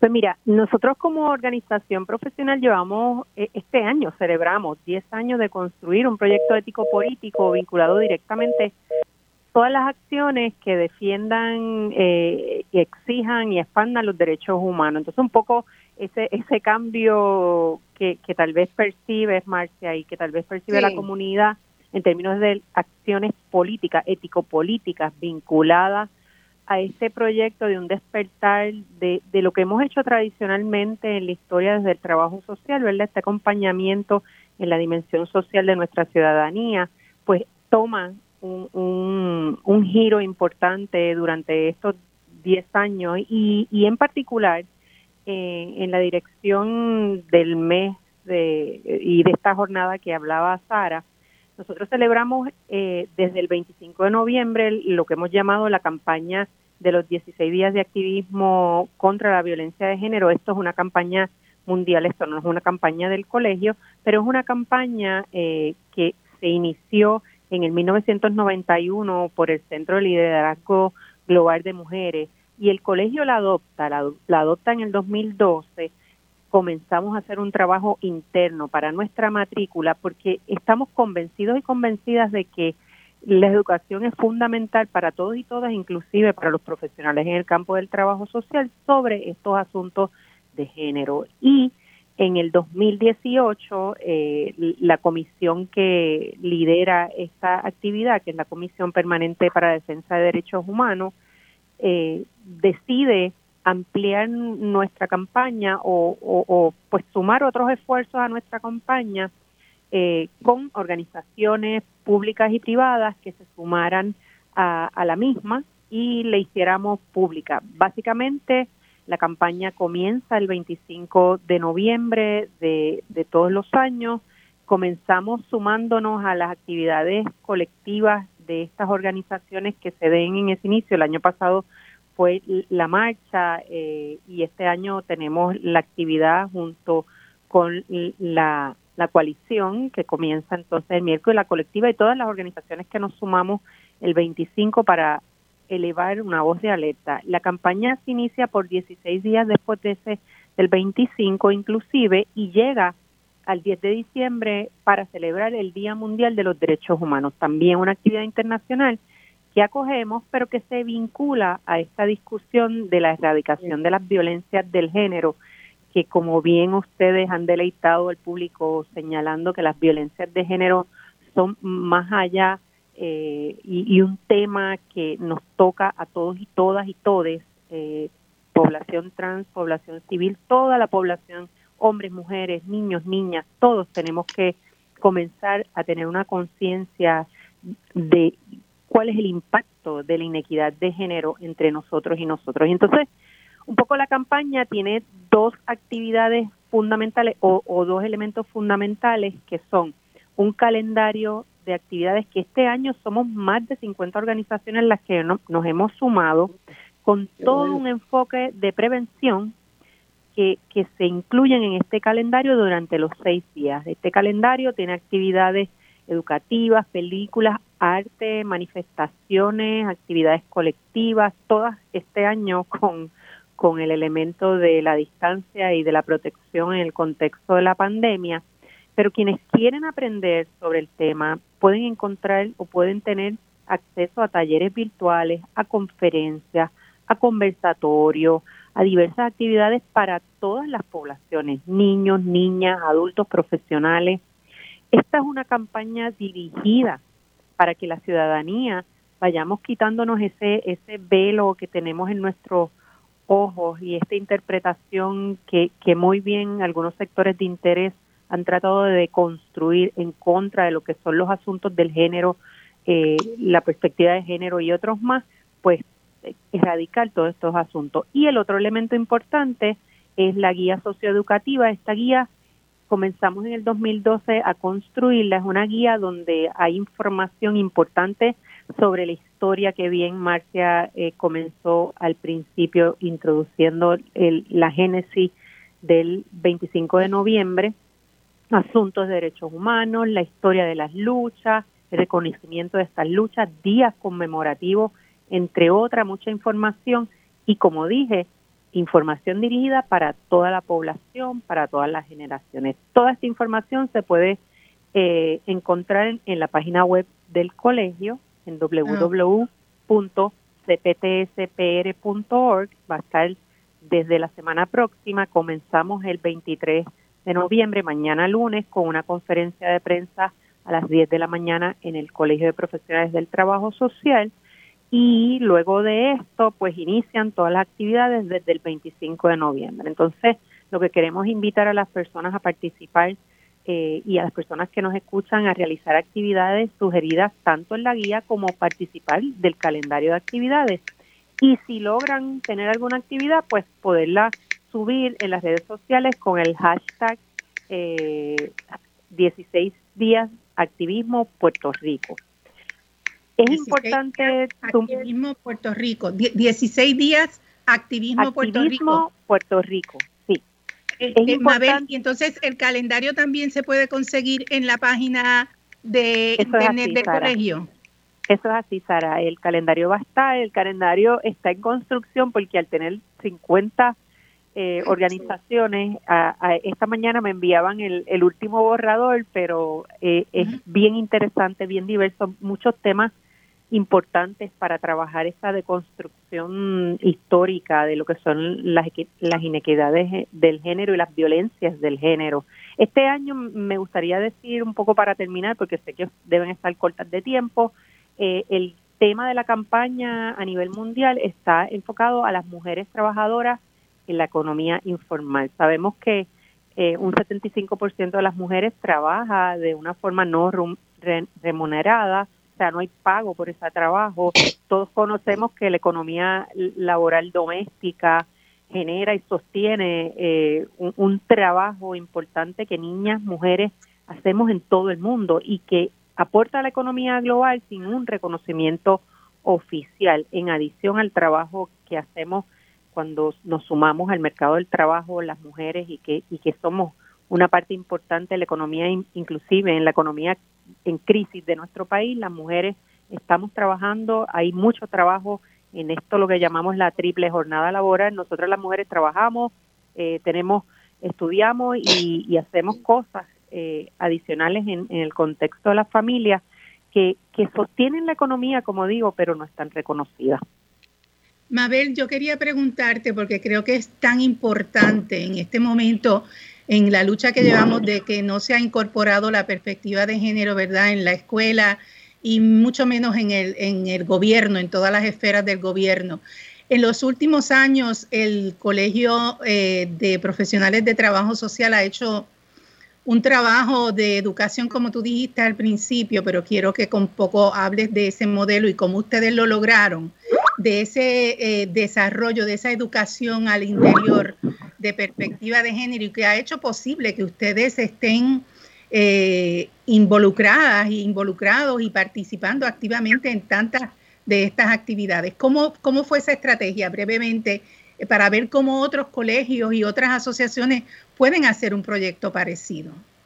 Pues mira, nuestro, nuestra organización es una organización plural y no se reconoce como, como usted, algunas de sus organizaciones como una organización feminista, pero sí nos reconocemos como una organización que trabajamos desde una perspectiva de derechos humanos. Y el asunto de las violencias de género es un asunto de derechos humanos. El construir niños y niñas en inequidad y, y el no reconocimiento de personas diversas, eh, trans, como hemos hablado, y, transgénero en el país son manifestaciones violentas que inciden en el disfrute pleno de los derechos humanos de, de cualquiera de nosotros y nosotras.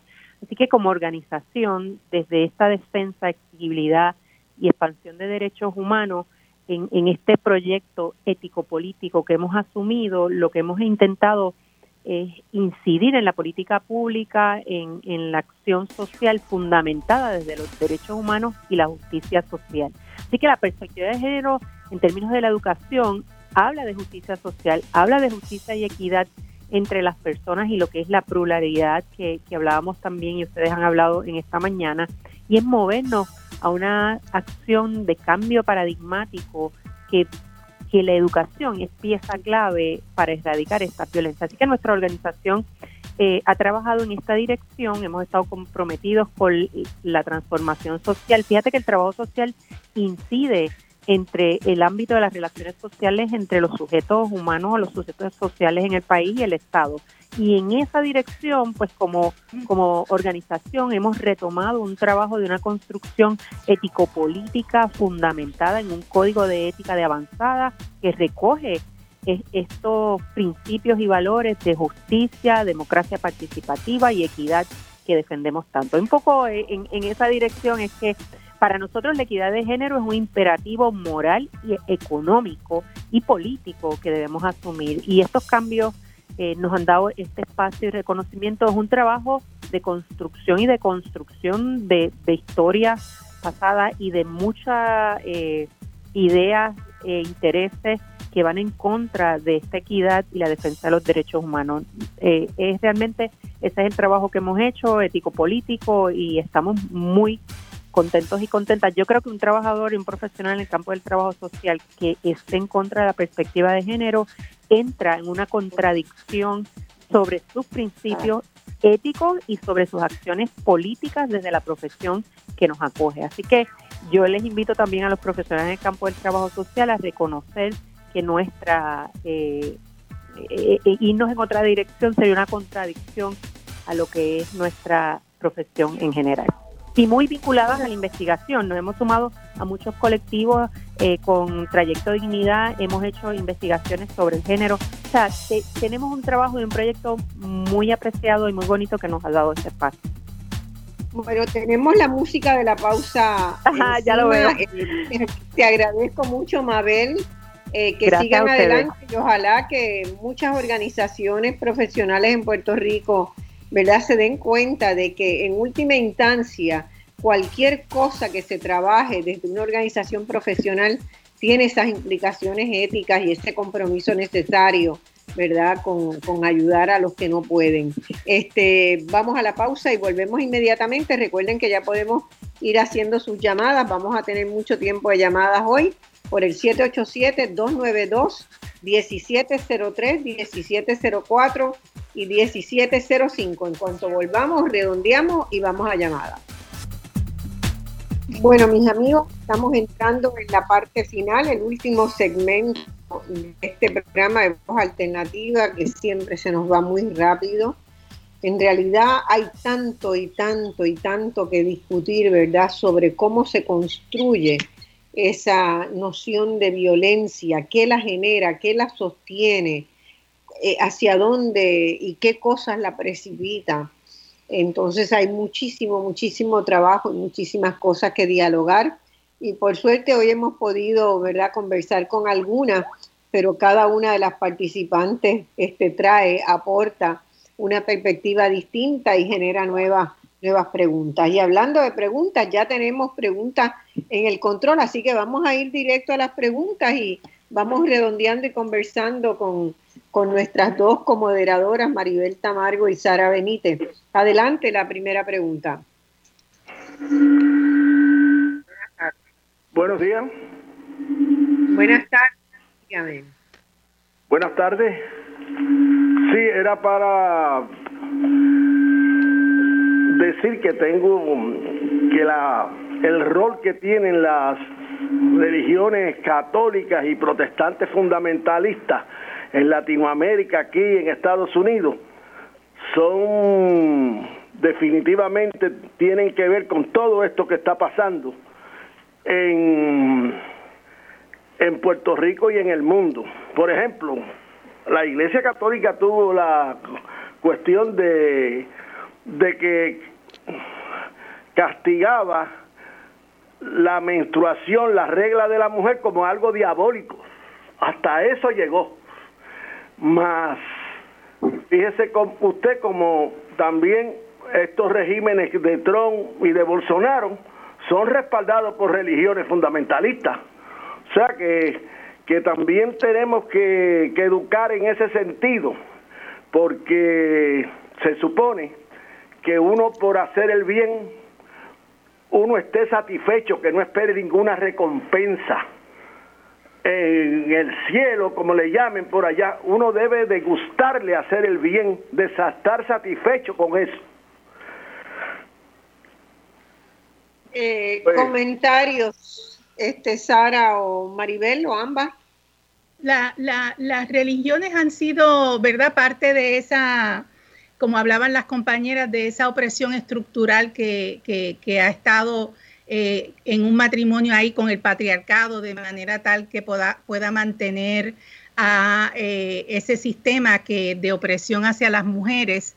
Y se ve en, en muchas de las religiones, particularmente en las más conservadoras. Sin embargo, tengo que decir que hay un grupo, de hecho, parte de la coalición 8 de marzo, y quizás Maribel puede hablar un poquito más porque las conoce, es el colectivo interreligioso, ¿verdad? De mujeres, que son mujeres de diferentes religiones, incluyendo la católica, eh, musulmanes, protestantes, de diferentes este, visiones, que se, que se están trabajando para eh, dar a conocer que ser, como usted decía, ser eh, de una religión no es incompatible con ser feminista y ser y pensar y creer en la perspectiva de género. Ahí hay compañeras como Sumaya Soler, este, Mercedes Rodríguez, Nina Torres, eh, Agustina Levis, son todas, Ilia, Ilia Vázquez, son todas mujeres que pertenecen, Sara González,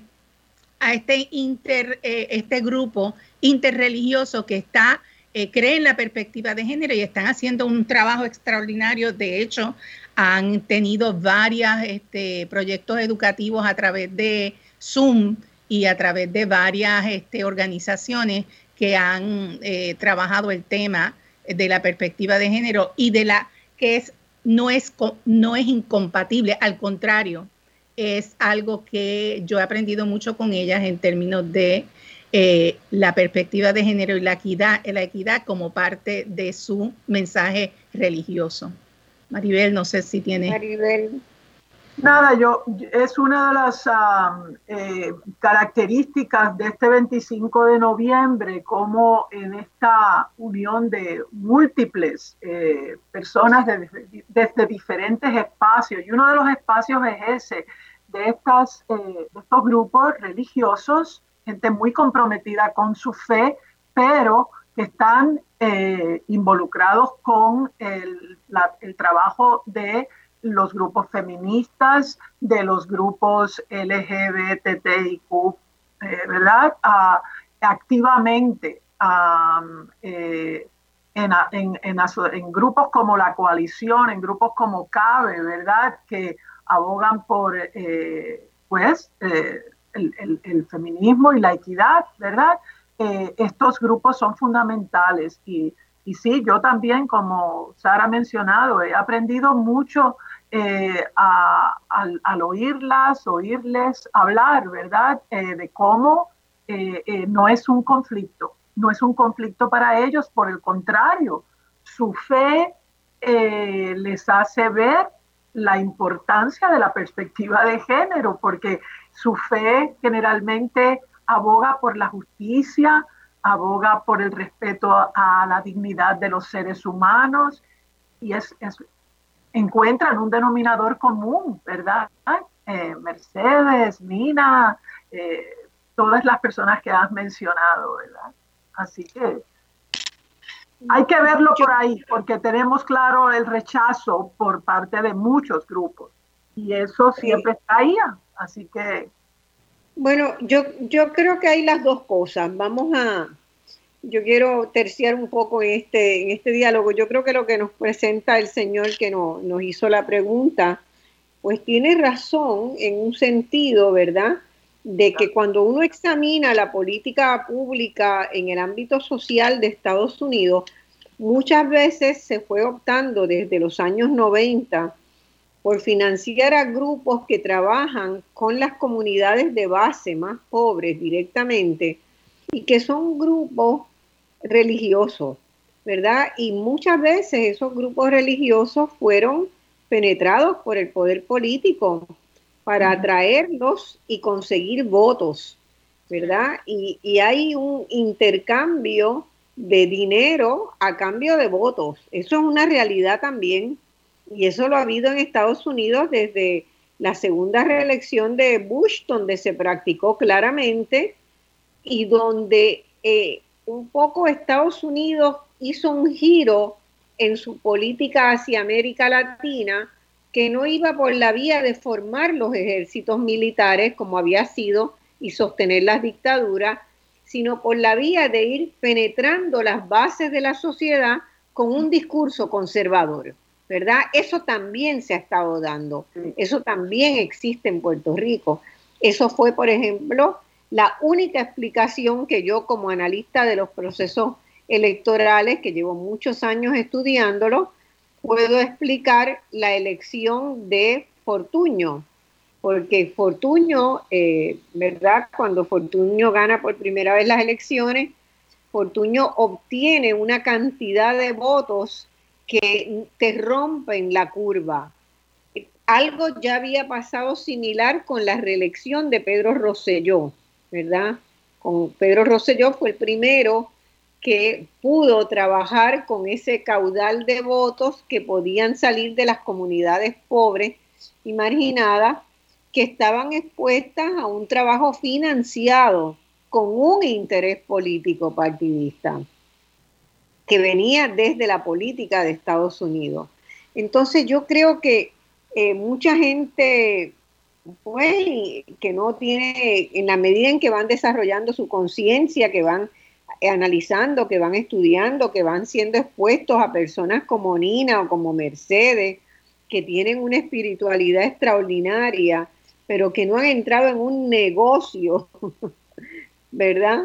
político partidista de este, obtener recursos a cambio de su voto, que es en realidad lo que ha pasado con Bolsonaro y con Trump fue un, trueque. El Estado te financia para que tú votes por mí.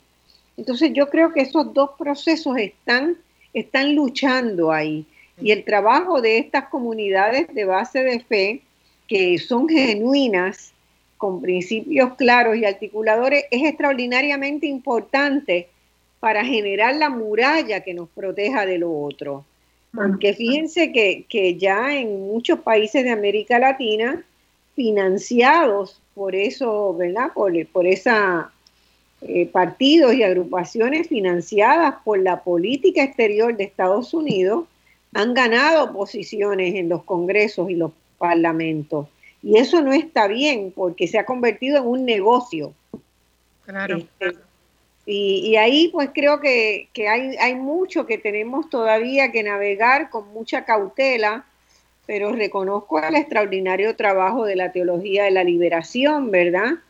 Que nunca fue financiada, nunca fue avalada, al contrario, sufrió este, presiones en contra. Así que existen eh, coexisten esas luchas en las comunidades y las propias comunidades.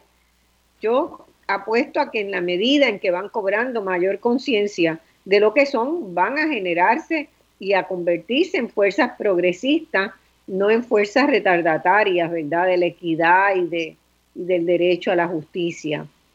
Yo, yo tengo suficiente confianza en la capacidad de los seres humanos para entender la complejidad y para moverse hacia adelante. Por eso tengo esperanza, si no, no tendría ninguna esperanza, ¿verdad? Yo creo que este, este cuatrenio va a ser interesante, esa, esa, esa conversación y esas tensiones y ese conflicto en la medida en que, eh, como sabemos, hay un partido que se asume y que quedó inscrito y además de eso tiene eh, dos mujeres en la legislatura, así que eh, va a ser interés, va a ser, bueno, va a ser este, un reto esta conversación durante este cuatrenio porque obviamente han declarado, ¿verdad?, que no están a favor de la perspectiva de género y, va a haber entonces toda una serie de, eh, de, retos, conflictos y debates en el, en el seno de la legislatura. Yo creo que muy abierto, que es importante porque hasta ahora había sido muy cerrado las que las legisladoras que favorecían todos los elementos más conservadores eh, no hablaban abiertamente de su oposición como lo hacen eh, ahora el proyecto eh, y el partido Dignidad. Así que yo creo que va a ser interesante y va a ser muy necesario todo ese trabajo de base de ese grupo de mujeres interreligiosas y otras este, líderes de las diferentes religiones que van a estar entonces inmersos en ese, en ese debate. Sin duda, aburridas no estaremos. Vamos con la segunda pregunta.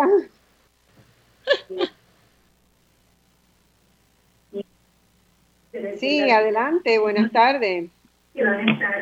Buenas tardes, habla Viviana Cruz del CEAL, Puerto Rico. ¿Cómo están? Quería saludarlas a todas, Marcia, a, a, Sara y a todas las colegas que han colaborado con este programa, agradecerles la iniciativa. Eh, quería comentar brevemente, ¿verdad?, que sumándome a todo lo que han dicho esta mañana, el trabajo con la equidad corporal, equidad de sexo, género, orientación sexual, que ciertamente, ¿verdad?, incluye a las personas trans y además de eso la comunidad de personas intersexuales, que es una población que queda invisibilizada en las conversaciones, eh, ciertamente que requiere una educación con perspectiva de género, eh, pero que sería importante entender que no necesariamente eh, la gente cuando piensa en la educación con perspectiva de género lo piensa desde el Departamento de Educación solamente. Y es importante entender que, que la educación con perspectiva de género tiene que eh, ser un eje transversal en todos los espacios educativos, incluyendo eh, la educación formal y no formal. En el caso de la formal, pues no solo en el Departamento de, de Educación, sino a nivel universitario, y ustedes han mencionado en el programa varios esfuerzos eh, de las diferentes universidades, los que están ¿verdad? en este momento y los que han desaparecido por, las razones que conocemos. En ese espacio de la educación formal es importante que, eh, de la no formal, es importante que se asumen los medios de comunicación y ha habido una campaña muy fuerte de, ¿verdad? de de mirarlos y de, de cómo ellos están representando, en este caso, los feminicidios y los eventos que tienen que ver con violencia de género, eh, las redes sociales que son muy importantes ¿verdad? en los procesos educativos, sobre todo trabajando con, con los jóvenes, pero que no se debe limitar a eso, sino que la capacitación de los empleados de las diferentes agencias de gobierno como lo es urgente el caso de la policía y cómo interviene con esos asuntos, el caso de, de, la agencia, todo lo que tiene que ver con, con justicia y, y, y, lo que hemos visto inclusive en el mismo en la misma agencia de la procuradora de, la, de las mujeres hay mucho trabajo que hacer. Sin embargo, ¿verdad? Pues yo en mi caso que soy educadora y que estoy ahora asumiendo la portavocía del Puerto Rico, es importante que reconozcamos que la educación en Puerto Rico históricamente ha sido una herramienta de opresión, lo ha sido por parte de la Iglesia y lo ha sido por parte del Estado. Entonces, cuando hablamos de educación, tenemos que tener cuidado que nuestros abordajes no sean igual de opresivos, igual de violentos, igual de agresivos para lograr nuestras metas y que nuestros estilos y nuestras metodologías y nuestros abordajes de educación no sean una contradicción de lo que queremos promover en cuanto a la equidad de los géneros. Y para eso, pues, es importante, eh, ¿verdad?, recordar que todo proceso emancipador requiere una educación crítica, reflexiva y vigilante, sobre todo de nosotras mismas, nosotros y nosotras mismas que estamos en ese campo, eh, que hay unas destrezas que son fundamentales, como el análisis crítico y la alfabetización mediática en este tiempo. Así que eh, ciertamente que yo le apuesto a la educación, por eso soy educadora, pero eh, desde la educación tenemos que ser críticos y críticas también y tenemos que mirarnos y pensarnos en cuanto a cómo estamos abordando el tema de la equidad de género y eh, la equidad y el marco de los derechos humanos, ¿verdad? Cómo se están dando esos espacios educativos dentro y fuera del salón de clase, que ahora es predominantemente virtual, ¿verdad? Pero que no estaremos ahí siempre. Así que por ahí eran mis observaciones. Un beso y un abrazo a todas. Gracias, gracias. Me parecen bien importantes tu, tu sugerencia. Y yo pensaba, ¿verdad? Eh, siguiendo la conversación que habíamos tenido sobre el Colegio de Profesionales de Trabajo, de, eh, Trabajo Social, que también todas las profesiones, imaginemos los arquitectos. Bueno, la cantidad de textos que yo he leído en España de por qué la arquitectura que tenemos es un disparate si la analizamos desde una perspectiva de género, ¿verdad? Está hecha para esclavizar a las mujeres en el trabajo doméstico y no para y no propende a, generar una nueva forma de convivencia que esas tareas puedan ser compartidas por toda la familia, que puedan ser socializadas. Los, los edificios, eh, siempre menciono, ¿verdad?, cómo me ha impactado también en Suecia ver tras el empuje del feminismo en Suecia, cómo han logrado cambiar, ¿verdad? Este, los patrones de consumo y las formas de organización familiar.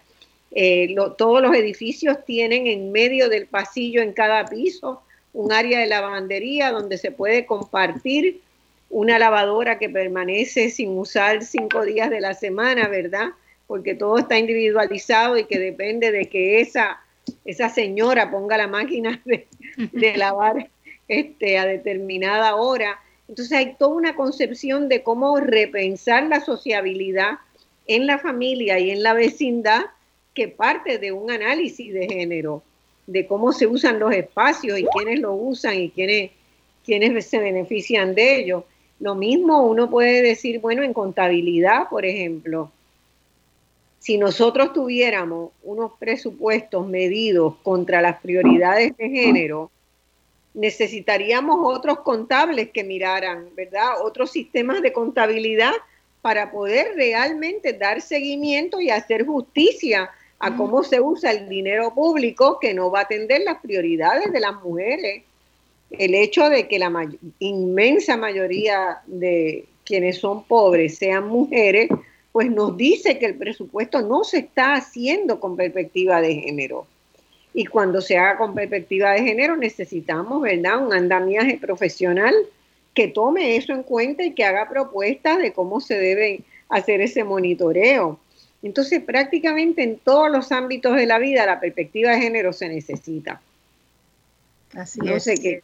Así es, y gracias a Viviana por esa aportación también. Obviamente, SEAL es también un referente muy importante en términos de la educación de adultos, de las estrategias que han de educación popular, del trabajo de educación participativa, todas esas son elementos muy importantes y que el movimiento feminista en términos generales ha incorporado en sus procesos y necesita todo el tiempo. Son modelos y estrategias importantísimos para un proceso de transformación social. Eh, Maribel, ya estamos terminando, no sé si hay alguna otra llamada que me la pasen ahora porque si no redondeamos.